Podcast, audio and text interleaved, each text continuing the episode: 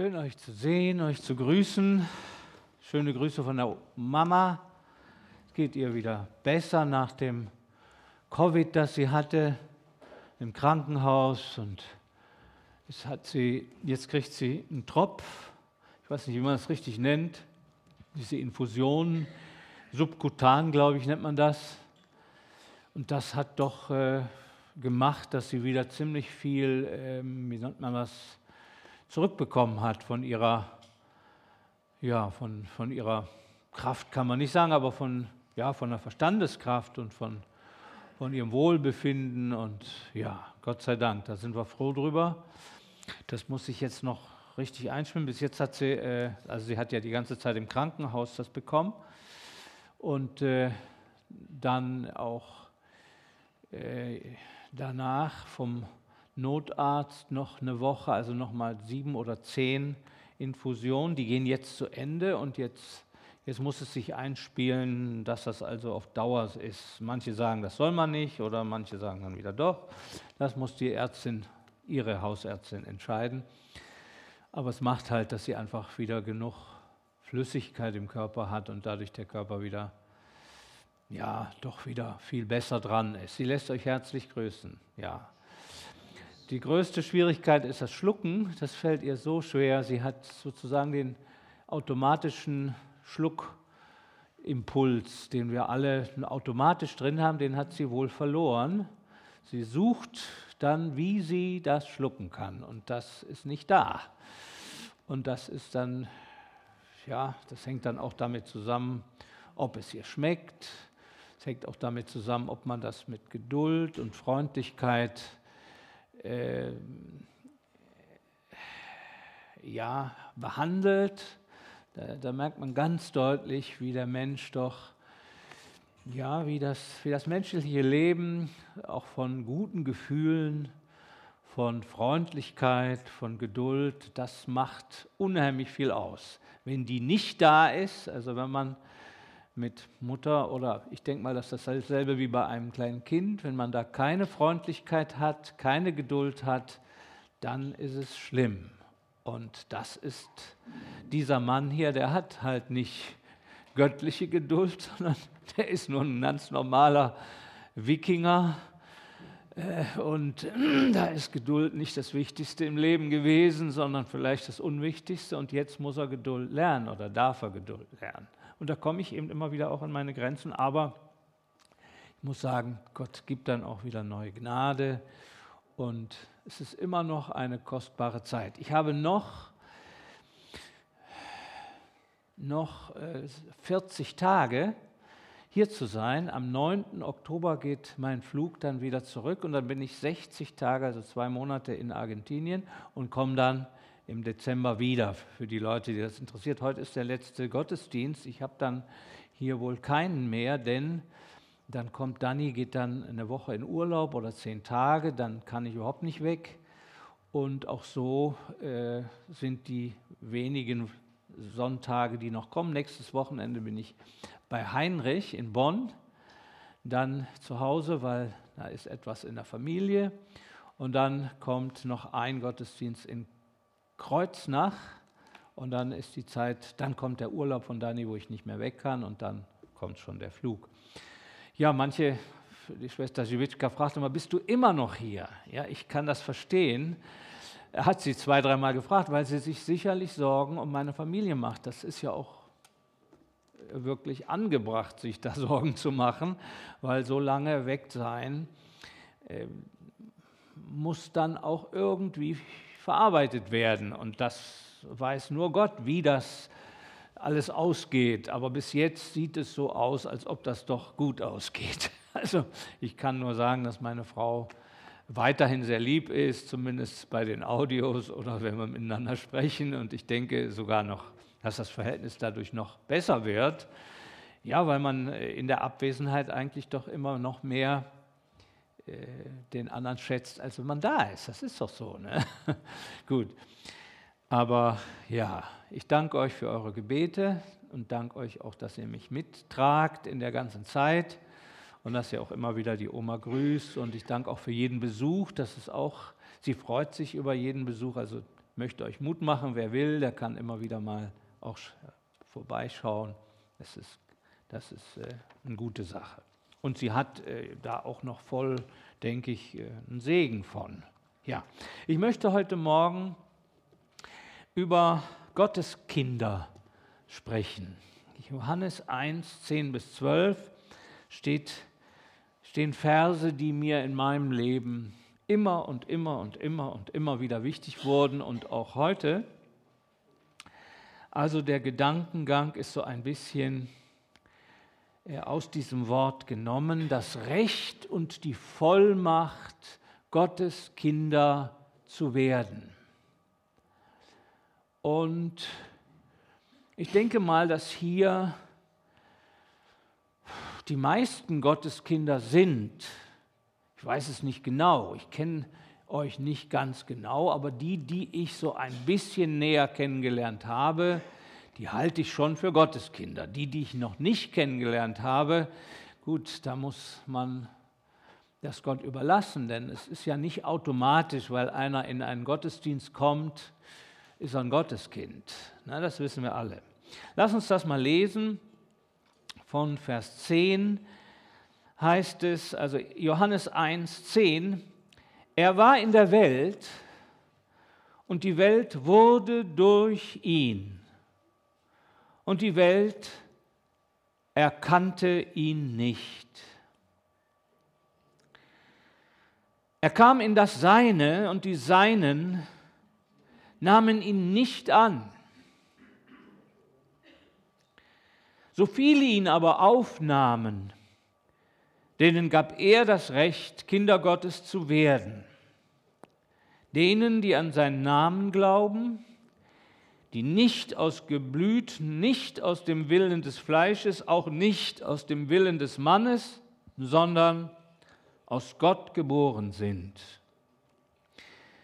Ja, die Welt erkannte ihn nicht und auch die Seinen, die eigentlich darauf vorbereitet waren, jahrhundertelang von ihm gehört hatten, dass er kommen würde, auch die erkannten ihn nicht und vor allen Dingen nahmen ihn nicht auf. Er kam zu den Seinen, dieses ist schon einmal ein Background, also es ist der Hintergrund von dem, wie man ein Gotteskind wird, nämlich vor diesem dunklen Hintergrund, dass die Welt ihn nicht erkennt und dass die Seinen ihn nicht aufnehmen. Ja, aber die ihn aufnahmen, und da hoffe ich jetzt, dass da bei, euch, bei den meisten von euch doch das innere, die innere Gewissheit anspringt, ich habe ihn in meinem Leben aufgenommen. Ich weiß, wen ich aufgenommen habe. Und er ist auch immer noch bei mir aufgenommen. Denen gab er das Recht, die Vollmacht, Gottes Kinder zu werden. Es heißt im 2. Timotheus 2,19, der Herr kennt die Seinen. Und das ist immer wieder dieser, dieser Background oder dieser Zusammenhang, dass es viele gibt, die sich das selber einbilden, sein zu sein. Das ganze Volk Israel, die Juden, Juda, die ihn lobten, die für ihn in den Tod gingen, die für ihn Kriege äh, durchfochten, die seine Schriften als höchsten Schatz ihres Lebens achteten, die seinen. Aber als er dann kam, nahmen sie ihn nicht auf. Das heißt ja, es ist ja eine Tragödie, das ist tragisch. Und das ist der erste Punkt, dieser tragische Punkt, dass so viele Menschen die Gelegenheit haben in ihrem Leben, dass wir immer wieder die Gelegenheit haben und sie aber leider nicht immer ausnutzen, nicht immer erkennen. Sie erkannten ihn nicht. Und dann kommt nochmal dreimal nicht, nämlich denen gab er das Recht, Gotteskinder zu werden, die nicht aus dem Geblüt des Fleisches, nicht aus dem Willen des Fleisches und nicht aus dem Willen des Mannes sind. Da sind also ganz viele nicht. Sie erkannten ihn nicht, sie nahmen ihn nicht auf, sie sind nicht aus dem Willen des Fleisches, nicht aus dem Willen eines Mannes, nicht aus dem Geblüt. Das sind also fünfmal Sachen, die nichts taugen, um ein Gotteskind zu werden. Die ganze Klugheit der Welt, nix. Die Klügsten haben ihn überhaupt nicht erkannt. Die Frömmsten haben ihn auch nicht aufgenommen. Und dann, wenn es darum geht, eben Gottes Kind zu sein, da ist das Geblüt, dass du aus einem, ja, aus einem guten, aus einer guten Familie bist, aus einer guten, wie soll man das sagen, Sippe bist oder einem guten Volk bist. Nichts, nicht aus dem Geblüt, nicht aus dem Willen des Fleisches. Das Fleisch kann wollen, was es will. Ich meine, viele wollen ja gar nicht Gottes Kinder sein, spotten ja darüber, aber ich geht jetzt um die Gruppe, die will, die will Gottes Kind sein. Aber der Wille allein macht es nicht.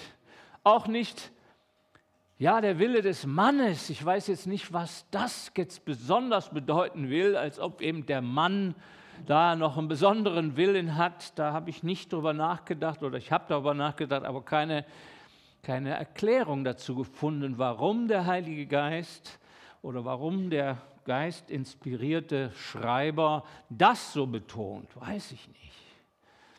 Aber es steht eben dieser wunderbare Ausdruck oder diese wunderbare Tatsache, dass es hier auf dieser Erde Menschen gibt, die Gott seine Kinder nennt, wo er wirklich der Vater ist. Ich, ich, hab, ich, ich, ich habe diese ganzen Gedanken auch im Zusammenhang, ich denke seit Wochen oder sogar Monaten darüber nach, über die Familie Gottes.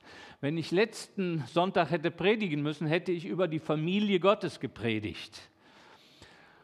Und äh, Kinder Gottes ist ja nur ein Unterbegriff von Familie Gottes.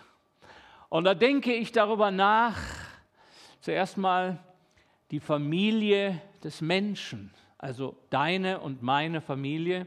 Die Familie ist ja für uns alle, denke ich, ein tiefer, wesentlicher Wert. Ich habe festgestellt, dass viele Menschen im tiefsten Innersten ja, den Wert ihrer Familie oder wenn ihre Familie irgendwie nicht so gut funktioniert hat, was ja leider äh, Tatsache ist, dann trotzdem und dann gerade der Wille da ist, ich möchte aber doch eine Familie. Ich habe letztens gesprochen von einem jungen Mann. Äh, Im Latino-Gottesdienst habe ich über dieses Thema gesprochen. Und er, er ist, also er ist so kaputt. Er hat äh, in der Fremdenlegion, ist in der Fremdenlegion gelandet als junger Latino, als junger, er ist äh, aus der Kaffee, aus dem Kaffeeland. Wie heißt das? Wie? Wie? Kolumbien, jawohl, aus Kolumbien ist er wohl, ja. Und äh, ja, die Familie ist kaputt. Seine, seine Mutter hat einen Deutschen und die Ehe ist, wie das leider oft passiert, kaputt gegangen. Und dann ging er eben in die Fremdenlegion. Und dann kam er wieder und wollte eine Familie, hatte eine Braut und eine Tragödie, eine Türkin.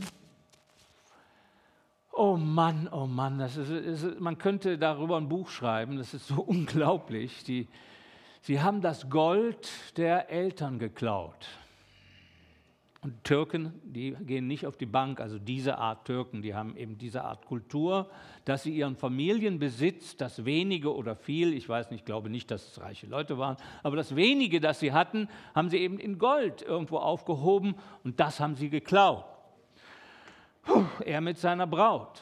Und dann hat die Mutter den größten Zauberer, den sie nur irgendwo bekommen konnte, und zwar soll das in Palästina, also in Israel ein palästinensischer Zauberer sein, der weltberühmt ist. Und der hat ihn verflucht, hat also den verflucht, der das Gold gestohlen hat. Und der Fluch kam über ihn. Er wurde dermaßen krank, dass die Ärzte nicht wussten, was mit ihm los ist. Die Freundschaft mit dem Mädchen ging auch kaputt. Die hat sich bekehrt, die hat, ist soweit ich weiß, ist sie noch gläubig, aber gut, ich habe den Kontakt zu ihr verloren. Ich habe das alles über WhatsApp jahrelang begleiten dürfen. Und auch er wurde von diesem Fluch, naja, also er ist nicht gestorben daran. Aber nun ist er, ja, ich habe ihm immer wieder gepredigt, da ist einer an deiner Stelle gestorben. Nicht? Der Fluch traf doch Jesus, oder nicht? Und deswegen kann auch der verfluchteste Mensch, den es gibt, kann ein Gotteskind werden, oder nicht? Das ist so. Und das habe ich ihm auch gesagt. Und da hat er natürlich fest, festgenommen und hat sich daran festgehalten und es ging ihm dann besser. Aber irgendwie steht in der Bibel dann auch noch was, dass man ja möglichst irgendwie die Sache wieder gut machen soll, oder nicht? Und das ist ja so sehr schwer. Und da geht die Sache jetzt dran im Augenblick.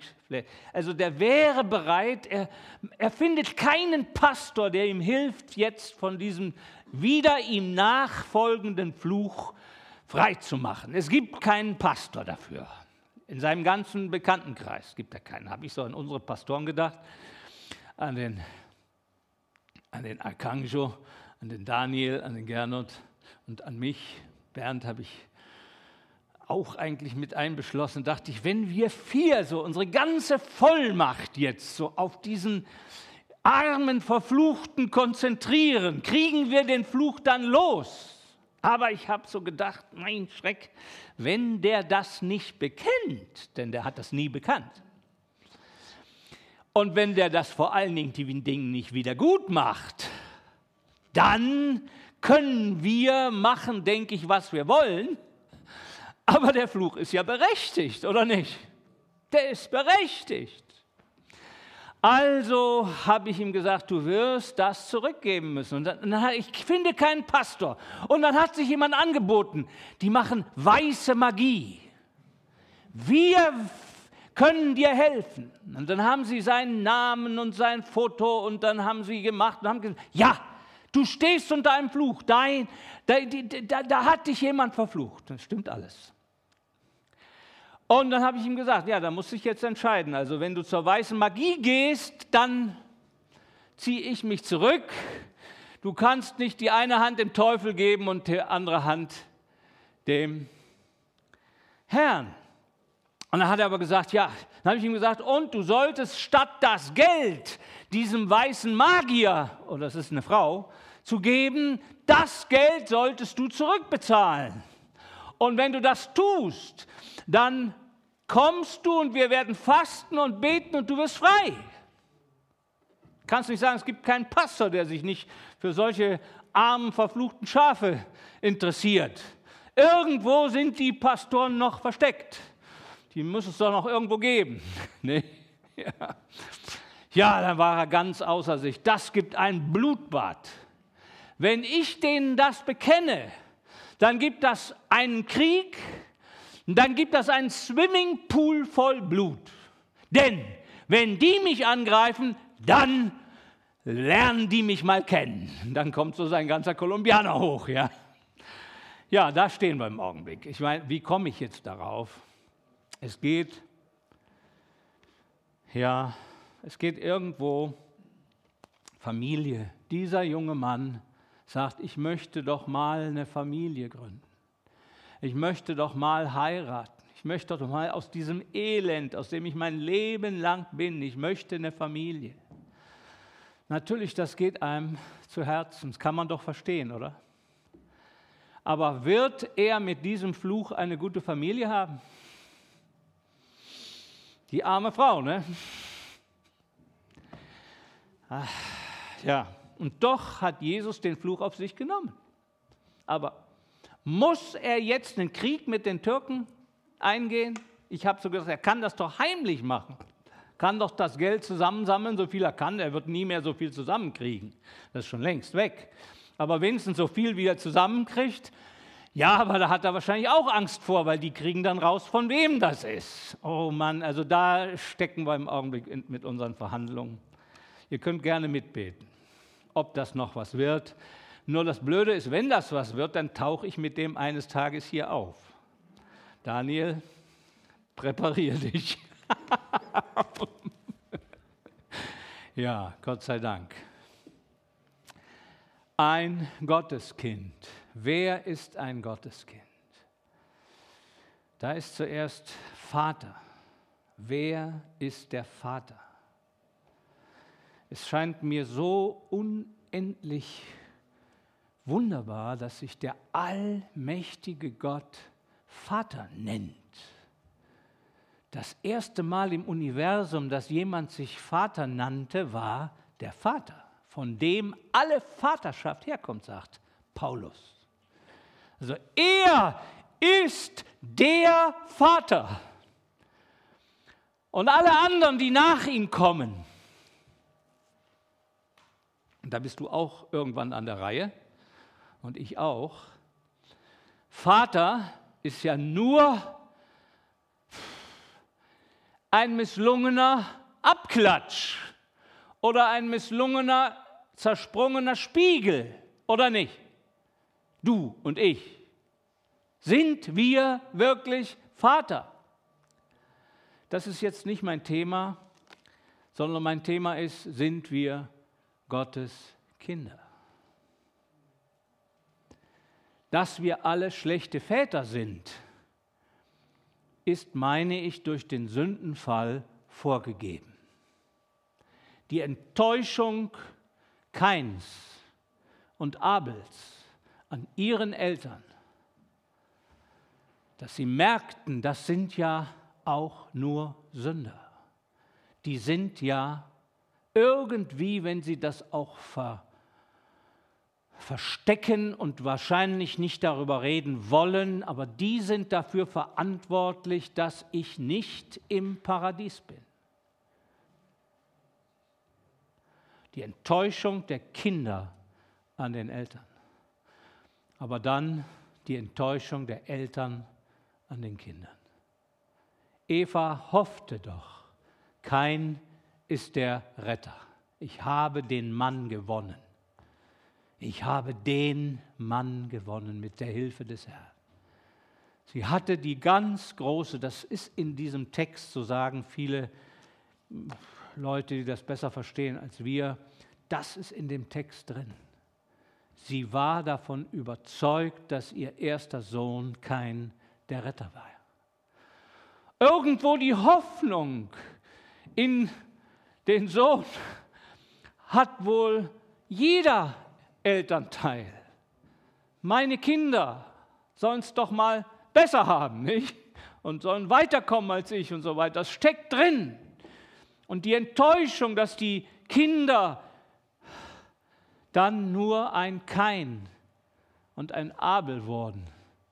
Kannst du dir die Enttäuschung dieser Mutter vorstellen? War die Enttäuschung der Kinder größer oder die Enttäuschung der Eltern größer? Versetz dich doch mal daran in die Lage. Aber dann lassen wir dieses Thema der kaputten Familie, das ja bis zur Familie Jesu geht. Es geht ja bis in die Familie Jesu. Seine Brüder ha, glaubten nicht an ihn. Ein Prophet ist nicht ohne Ehre, außer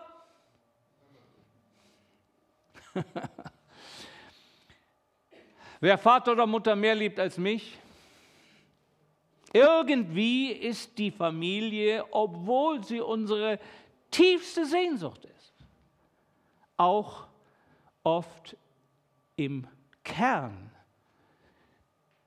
unserer Enttäuschung. Die eigene Enttäuschung oder wir enttäuschen andere, da muss man irgendwie durch. Ne? Möchte uns Gott helfen, dass wir da jeder an seiner Rolle, ich denke, es gibt nichts Größeres, als wenn ein Vater und eine Mutter ihren Kindern zeigen, was Buße ist, was Selbsterkenntnis ist, wenn sie ihnen das zeigen. Und ich finde, es gibt nichts ekelhafteres, als wenn so ein Vater oder so eine Mutter so tun. Bei uns in unserer Familie ist alles in Ordnung. Diese Armleuchter, für die ist keine Hoffnung. Für den Kolumbianer habe ich mehr Hoffnung. Aber für diese Familien, die so tun, bei uns ist alles in Ordnung. Und bei mir wird das noch besser. Das sind dann die jungen Leute. Ne? Ich mache das noch besser als meine Eltern. Also meine Eltern waren ja schon, oh, oh, oh, die sind ja an allem schuld. So war meine Hippie-Philosophie. Meine Eltern waren an allem schuld. Und ich habe ja alles besser gemacht. Ist ja klar. Gut, aber das ist nicht unser Thema, sondern unser Thema geht meiner Meinung nach viel weiter. Wenn man auf dieser Erde mit kaputten Familien leben muss, und das müssen wir alle, wir müssen irgendwie uns bewähren, in den Familien, in denen Gott uns hineingestellt hat. Amen. Und da ist das Beste, dass man einsieht, was man falsch gemacht hat.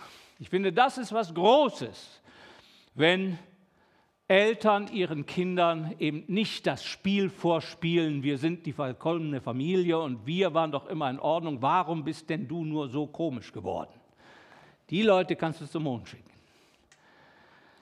Ja, aber das ist wirklich nicht unser Thema, sondern das wunderbare Thema ist, es gibt eine Familie Gottes. Gott hat nicht aufgehört, Vater sein zu wollen. Amen. Sondern er bleibt Vater. Er ist Vater. Und wenn das Projekt Familie Mensch auch bis zur Unkenntlichkeit kaputt geht, in unseren Tagen, nicht? Patchwork-Familie. Chaos,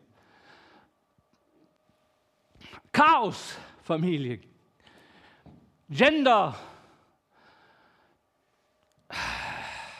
Also es, man kann sich die Sache ja kaum noch schlimmer vorstellen, was da noch kommen kann. Ne? Aber Gott bleibt Vater. Amen. Und er hat Kinder.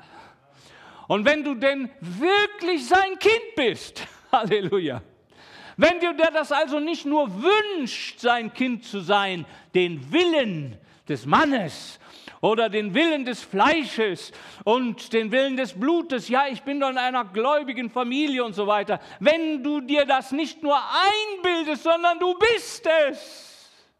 Einer von denen, die Jesus erkennen durften, wer er wirklich ist und die ihn auch aufnahmen. Und er hat in deinem Leben Aufnahme gefunden, er ist in dir. Dann gilt dir dieses Wort denen gab er Vollmacht, Gottes Kinder zu werden. Auch das ist interessant. Es ist ein Prozess, Gott sei Dank. Und ich möchte jetzt zu dem für mich wichtigsten Wort in Zusammenhang mit Gottes Kindschaft kommen. Was ist das Wichtigste in dem Zusammenhang, Gottes Kind zu sein? Ich habe mir einen Vers ausgesucht, der hat jetzt nichts mit Gotteskindschaft zu tun, aber der drückt das aus, was ich sagen möchte. Das ist Jakobus 1,2. Haltet es, wie heißt es, für große Freude. Ich kann das jetzt nicht auswendig auf Deutsch, auf Spanisch kenne ich es auswendig. Sumo gozo Haltet es für lauter Freude, meine Brüder, wenn ihr in mancherlei Versuchungen geratet. Ja, indem ihr erkennt, dass die Bewährung eures Glaubens Ausharren bewirkt. Ich möchte also die Versuchung und die Prüfungen im Leben als das zentrale Element der Gotteskindschaft in unsere Mitte stellen. Wer keine Prüfungen hat, keine Versuchungen hat, ist gewiss kein Gotteskind. Natürlich liegt es uns menschlich fern, die Versuchungen und Prüfungen als größte Freude. Haltet es für größte Freude, wenn ihr in vielerlei Versuchungen fallt. Das liegt uns so ferne wie der Himmel von der Erde. Ne? Dir und auch mir. Aber die Prüfungen, die wahre Gotteskinder erleben, machen in ihnen, dass der Prozess der Gotteskindschaft immer weitergeht. Und dass sie letzten Endes das werden, was Gott will. Amen. Die Prüfung, das ist eine Schule. Also, da möchte ich einmal kommen. Ich habe das schon oft erwähnt. Die zehn Prüfungen Abrahams werde ich jetzt nicht nochmal erwähnen. Glaube, dass das Wichtigste im Leben Abrahams seine zehn Prüfungen waren und dass er davon zwei oder drei gut bestanden hat und die anderen nicht so gut. Das gibt Olaf Hoffnung. Nur zwei, drei solltest du bestehen, weil wenn du die auch nicht bestehst, dann steht die Sache, kommst auf die Hilfsschule. Die gibt es nicht mehr, ne? Hilfsschule gibt es nicht mehr. Bitte? Förderschule, ja, gut. Also, ich werde aber nicht über Abraham sprechen. Ich ziehe mir mal das aus, mir ist so warm. Darf ich das? Ich danke dir. Ich möchte sprechen über Jesus. Er ist der einzige wahre Sohn Gottes. Amen. Und er sagt den Frommen aufs Gesicht zu, euer Vater, wer ist das? Das ist der Teufel. Das sagt er den Leuten, die fest davon überzeugt waren, sie sind Gotteskinder. Aber keine Polemik, sondern die Prüfungen Jesu. Und da möchte ich kommen, da fange ich mit Maria an. Ich werde das einfach durchgehen, ich habe da sieben Punkte. Maria nahm ihn auf. Amen. Sie glaubt an ihn. In dem Sinne ist sie für mich bereits wie ein Vorbild für wahre Gotteskinder. Sie glaubte und erlebte. Er kam in sie. Amen. Sie wurde schwanger. Aber dann kommen die Prüfungen, die Ablehnung in der Familie. Ich habe darüber nochmal nachgedacht. Warum ist die junge Frau, man denkt ja, dass sie sehr jung war, vielleicht 15 oder so, warum ist dieses junge Mädchen allein durch die Berge Judas zu ihrer Tante? Ja, ist doch klar. Der Engel hatte gesagt, deine Tante auch. Aber normalerweise wird trotzdem ein 15-jähriges Mädchen in der Zeit nicht alleine durch die Berge gehen zur, zur Tante. Das sind doch bestimmt mehr als ein Tag, zwei, drei Tage Reise. Das muss in der Familie keine gute Stimmung gewesen sein. Die hat bei ihrer Mama und bei ihrem Papa kein Echo gefunden, das ihr geholfen hätte. Und bei wem noch weniger? Bei der Jupp. Bei der Jupp war bei der Kanaille von Bräutigam. Tja, zu dem hatte sie überhaupt kein Vertrauen. Der war nämlich der rechte Mann.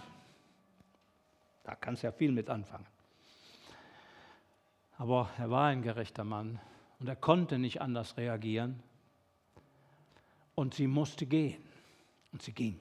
Für wie viele Monate? Sechs Monate? Ich glaube, sechs Monate war sie. Oder etliche Monate, also nicht nur drei Wochen. Sie verschwand. Da lässt man doch kann man sich vorstellen. Bitte?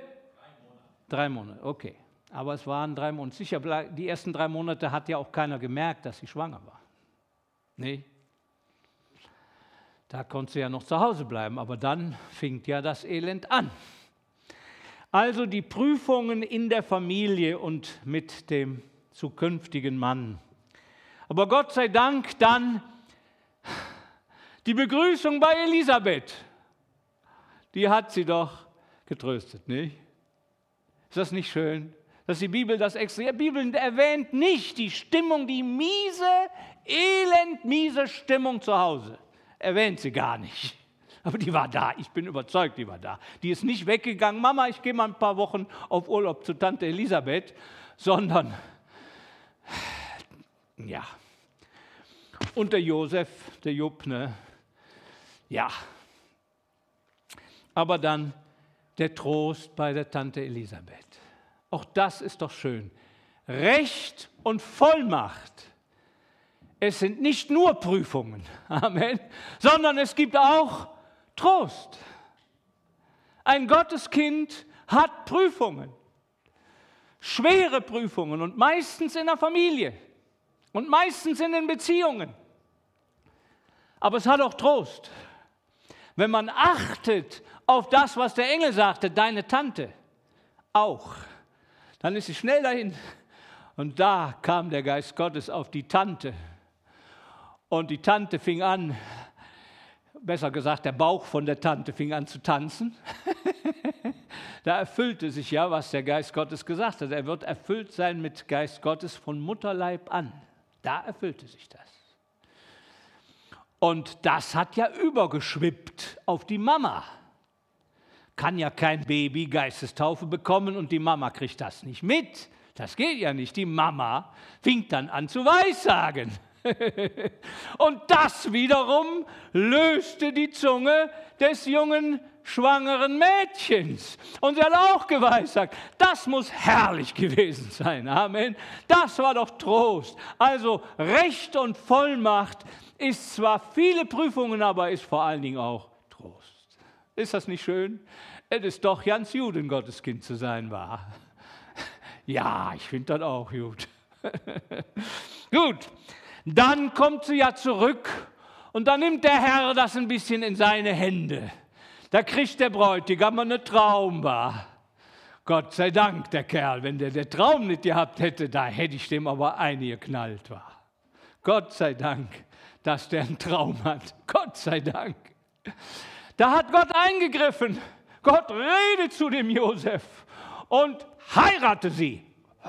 Hatte sie heiratet. Hat es aber nicht angerührt. Also, naja, war wohl auch richtig so nicht.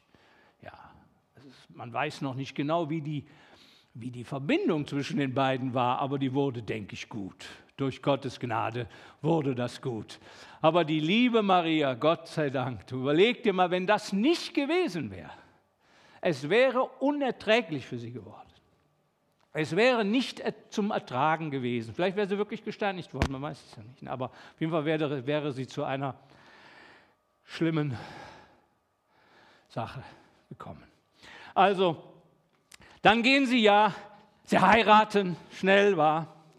Und dann gehen sie nach Bethlehem. Ja, da haben sie ja gehofft, es wird gut da war, aber war nicht. Kein Platz in Bethlehem. Da wartete der Stall auf sie. Oh, wieder Prüfung war. Kein Platz für meine Frau. Der Engel hat mir gesagt, ich soll, aber kein Platz ist für sie. Könnt ihr mir vorstellen, also ich wäre da durchgedreht. Da wäre ich durchgedreht. Da hätte ich gesagt, das geht nicht, Gott. Ich kann doch nicht meine Frau in einen Stall nehmen. Muss in den Stall. Du wirst ja deine Frau nicht in den Stall führen.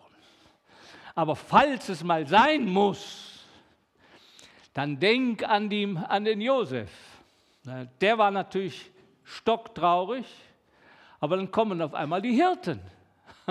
Kommt wieder der Trost, wa? Die Hirten, die Besitzer von dem Stall, für mich ist das selbstverständlich, waren das die Besitzer vom Stall, und ja, uns ist der Heiland geboren, der Heiland ist geboren. Stall hin, Stall her. Hier Stank und Kuh und Mist und so weiter. Unwichtig. Der Heiland ist geboren. Ist das nicht herrlich? Noch mehr Trost. Herrlich. Und dann kommt ja später die Gefahr, die Verfolgung. Dann kommt ja, dass Herodes dieses Kind hasst und wegschaffen will und sie rechtzeitig, eine Woche davor oder einen Tag davor, ne, ja, kommen die Magiere. Magiere, oh, nochmal. Ja, hier wird auch noch Hoffnung für Leute, die einen Fluch haben, war. Magiere können eben nicht nur fluchen, die können auch Geschenke mitbringen, war. Nur ob ich die Geschenke angenommen hätte, war. Da hätte ich wahrscheinlich die Bibel wieder falsch verdreht und hätte gesagt, die haben von der Welt nichts angenommen. Ich darf, ich darf, der, ich darf die Myrrhe und das Gold und der Weihrauch nicht nehmen. Aber der, die haben das doch genommen. das war nämlich von Gott. Amen. Das war Trost. Und wenn ganz Jerusalem ihn ablehnt und ihn verfolgt, dann hat Gott Leute, die ihn aufnehmen. Amen. Das waren Gotteskinder, Magier. Auf jeden Fall waren es mehr Gotteskinder als der Herodes und die Pharisäer. Da kannst du drauf Gift nehmen. Wa? Verstehst du den Gedanken? Gotteskinder, die ihn aufnehmen. Sie nahmen ihn auf. Und dann gehen sie nach Ägypten, dann hört ja diese ganze Hin und Her, sie kommen ja dann nach Nazareth. Und dann ist das nächste das Fest, wo Jesus 13 oder 14 Jahre alt wird oder 12 Jahre alt war. Ja, da wissen wir dann nur, dass er die Heilige Schrift gut, gut kannte. Dass er also wahrscheinlich die ganze Zeit bei seiner Mama und in der Synagoge in Nazareth und danach auch noch die Schrift, die Schrift, die Schrift. Und ich denke, das ist auch ganz, ganz wichtig. Ein Gotteskind ohne Schrift ist ein großes Elend. Gibt es vielleicht, aber hier ist Christus und die Schrift. Wenn du ein Gotteskind bist, musst du Jahre darauf verwenden, die Heilige Schrift zu lesen und zu studieren. Sie ist dein Erbteil. Ich muss sein in dem Geschäft meines Vaters. Und das war mit den Theologen, das war da mit den, mit den Schriftgelehrten. Ne? Das Geschäft des Vaters, die Schrift. Bist du ein Gotteskind, dann wirst du vom Geist Gottes in die Schrift hineingeleitet. Und das ist Vollmacht und das ist ein Recht. Denk daran, was für ein Recht hast du auf dieser Erde? Und was für eine Vollmacht hast du auf dieser Erde? Du bist doch bloß ein einzelnes Gotteskind, umgeben von einer Welt, die sich das zwar einbildet, aber kein Gotteskind ist. Ja, die Schrift. Und jetzt komme ich zu dem Leben Jesu an sich. Da ist seine Taufe, der Abschied aus der Familie. Ich denke, das muss so gewesen sein. Man weiß ja nichts mehr von seinem Vater. Ich denke mir, der Vater war da schon tot oder ist dann kurz danach gestorben. Man weiß einfach nichts. Und es könnte ja sein, Jesus war der ältere Sohn, der hat dann das Geschäft eine Weile geführt, hat gearbeitet mit der Familie und irgendwann hat er das an seinen jüngeren Bruder abgegeben und ging zur Taufe. Und wir wissen, was da geschah. Und ich glaube, das ist so wichtig. Ein Gotteskind geht zur Taufe. Ein Gotteskind reiht sich ein in die Reihe derer, die die ganze Gerechtigkeit Gottes zu versuchen zu erfüllen. Und bei der Taufe geschieht ja, dass er betet. Und während er betet, tut sich der Himmel auf und Gott redet und sendet den Heiligen Geist auf ihn herab und der Heilige Geist bleibt auf ihm. Und ich denke, dass das so zentral ist, das ist so zentral für ein Gotteskind. Wie könnte ich über das Recht und die Vollmacht, ein Gotteskind zu werden, sprechen, ohne die Taufe, aber vor allen Dingen ohne die Geistestaufe? Die Taufe ist ja meine Unterschrift zu der Gotteskindschaft. In der Taufe sage ich, ich habe Jesus angenommen ich gehe mit ihm in den Tod, ich gehe mit ihm ins Grab und ich hoffe auf die Auferstehung mit ihm. Das ist meine Unterschrift des Vertrages als Gotteskind. Keiner wird ein Gotteskind ohne den Tod Jesu, ohne die Beerdigung und ohne die Auferstehung. Das ist unsere Annahme dieser zentralen Wahrheit. Aber die Unterschrift des Vaters ist, dass er den Geist sendet. Amen. Ein Gotteskind hat ein Recht darauf, dass der Geist Gottes sein Leben erfüllt. Liebes Gotteskind, nimm das doch nicht als ein Muss, als eine Strafpredigt. Jetzt muss ich schon wieder, muss ich suchen, den Heiligen Geist. Ich habe doch schon so oft gebetet und noch nichts passiert. Nein, liebes Gotteskind, du hast viele Prüfungen und du wirst noch mehr bekommen. Und dein ganzes Leben, das Wichtigste an deinem Leben werden die Prüfungen sein. Aber du sollst auch Trost haben. Amen. Du sollst auch Freude haben. Du sollst auch Frieden haben. Der Tröster ist für dich da. Der Heilige Geist, der weiß, wer die Gotteskinder sind. Amen. Und wenn der ein Gotteskind sieht, das in Not ist und das in Prüfungen ist, da wartet er nur darauf, ich würde dich so gerne taufen, gibst du mir heute die Gelegenheit? Da ist Wasser, was hindert's? was hindert's, dass du heute aus diesem Gottesdienst rausgehst und in neuen Zungen übersprudelt? Was hindert's? Wir sind unter Pfingstlern. Hier sollte keiner sein, der sich daran stößt. Wir lieben es, wenn der Heilige Geist auf Menschen kommt. Wir freuen uns daran, wir umringen ihn, wir beten für ihn, wir segnen ihn. Amen. Also bitte, hab keine Angst und sieh es nicht als irgendetwas Schwieriges. Ich kriege das nicht. Nein, das ist das Zentrale. Das ist dein Erbe. Amen. Das ist das Angeld an das Erbe. Du hast ein riesiges Erbe. Du hast ein Erbe, das so groß ist, dass unser Verstand es nicht, nicht verstehen kann. Amen. Gottes Kind zu sein, ein Erbe Gottes zu sein, ein Miterbe Jesu Christi, ist so gewaltig. Und die ganzen Prüfungen alle zusammen sind nicht vergleichbar mit dem gewaltigen Gewicht an Herrlichkeit, das wir durch diese Prüfungen bekommen später. Aber das Angeld zu deiner Gotteskindschaft ist der Heilige Geist. Und wenn du nicht in Zungen redest, dann mach dir deswegen bitte jetzt gar keine Vorwürfe und Anklagen. Das überlass ihm.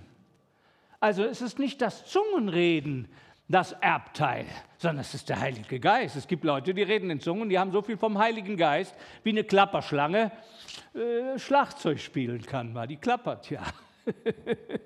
also das Zungenreden allein ist nicht der Heilige Geist, es ist nur eine Gabe. Es gibt Menschen, die haben noch nie in Zungen geredet, haben aber ganz viel vom Heiligen Geist. Und es gibt Leute, die reden viel in Zungen und oh, da ist es besser, ein bisschen Abstand zu haben. Obwohl ich die Zungen nicht schlecht finde, ich finde die toll. Also ich liebe die Zungen. Aber ich möchte euch ein bisschen von, diesem, von dieser Angst und von dieser Frustration wegnehmen, dass viele das noch nicht haben und da, da, dann wird das Problem immer größer. Ich habe es noch nicht und jetzt kommt er schon wieder damit. Das ist dein Angeld. Amen. Lass es dir geben. Sag doch jetzt ganz klar, Herr, ich strecke schon mal die Hand aus. War. Lass da so ein bisschen Geld reinkullern heute. Angeld. Ich habe da oben mehrere Billionen. Ja, gib mir doch ein paar Kreuzerchen. Ein paar Kreuzerchen. Ein Züngchen irgendein Gäbchen von der Heilige Geist, gib mich doch etwas. Ein bisschen Angeld, gib mir was. Lieber, wenn das heute wichtig wird, wenn dir das klar wird, liebe Seele, dann nimmst du das heute mit. Amen. Das ist dein Recht, deine Vollmacht. Das steht dir zu. Lass dir das nicht ausreden. Und wenn du die Zunge nicht bekommst, macht dir auch kein Problem. Aber werde getröstet erfüllt in der Gemeinschaft mit dem Heiligen Geist. Gut, und dann ging Jesus in die Wüste und hat gefastet. Uh, noch schlimmer. Ja, das muss auch mal sein, war. Ja, ja, das täte uns allen ganz gut. Ein bisschen Fasten war. Und dann, wo er so 40 Tage gefastet hat, da kütt der Dübel war. Wenn du Gottes Sohn bist, dann, da kommen die Prüfungen sozusagen Zentimeter dick auf dem Brot. Wenn du Gottes Sohn bist, dann, wie war die erste? Alles, ah ja, zu diesen Steinen, ja. Dann rede doch zu diesen Steinen. Du brauchst doch nur das Wort des Glaubens zu benutzen, ne? Oder ja, den, das ist die Gabe des Glaubens halt nicht. Gabe der Wunder vielleicht auch, ich weiß es nicht genau. Hat Jesus nicht gemacht. Da, kommt, da, da, da ist nochmal ganz wichtig, die Versuchungen, die dann vom Teufel auch kommen, in Bezug auf die Geistesgaben, in Bezug auf, auf Wunder und so, die sind wichtig. Und dann geht ja Jesus in den Dienst hinein. Er fängt einen Dienst an, der etwa drei Jahre dauert, dreieinhalb Jahre. Wort und Gaben. Wort und Gaben. Wort und Gaben. Gottes Kinder haben oft auch einen Dienst.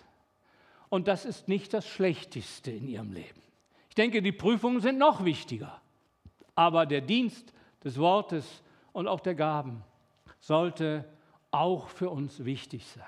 Ich möchte aber darüber gar nicht weiter drauf groß eingehen, aber widme dich dem Dienst, sagt sich jemand selber. Widme dich dem Dienst, vernachlässige den nicht, denn den hat dir ja dein Vater gegeben. Den musst du ja auch einhalten und durchziehen und dem widme dich mal. Danach kommt das Opfer, das Leiden und der Tod. Nicht ganz unwichtig für ein Gotteskind. Opfer, Leiden, Tod. Vielleicht nicht wichtiges Thema in dieser Welt. Da wird gespottet, das ist nicht mehr attraktiv, das will man nicht. Aber dann kommt die Auferstehung und die Verherrlichung.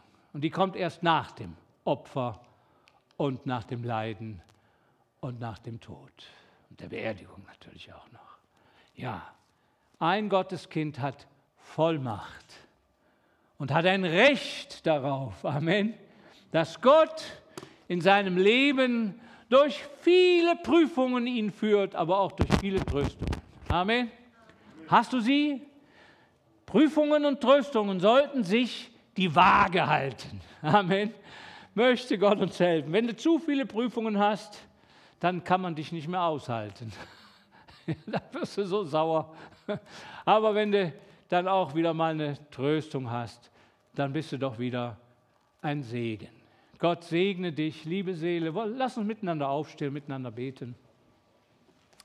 Liebes Gotteskind, Vater im Himmel, du kennst hier jeden einzelnen von uns und wir danken dir, dass wir dich aufnehmen durften, Herr.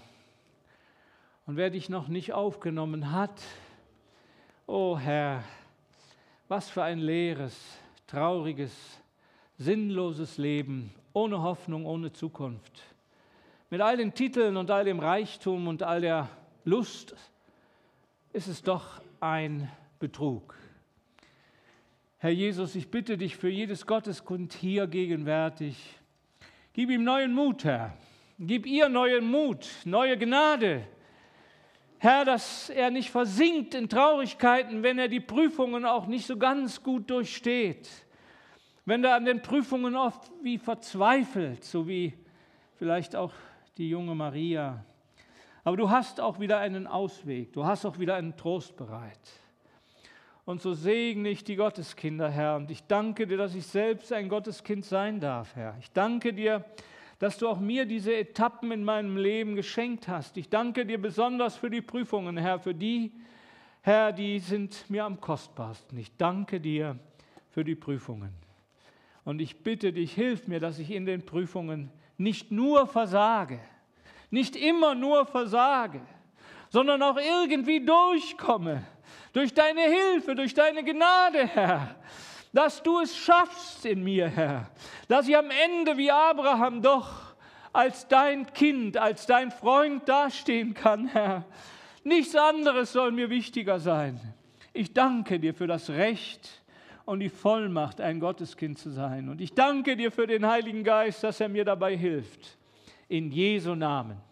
Amen.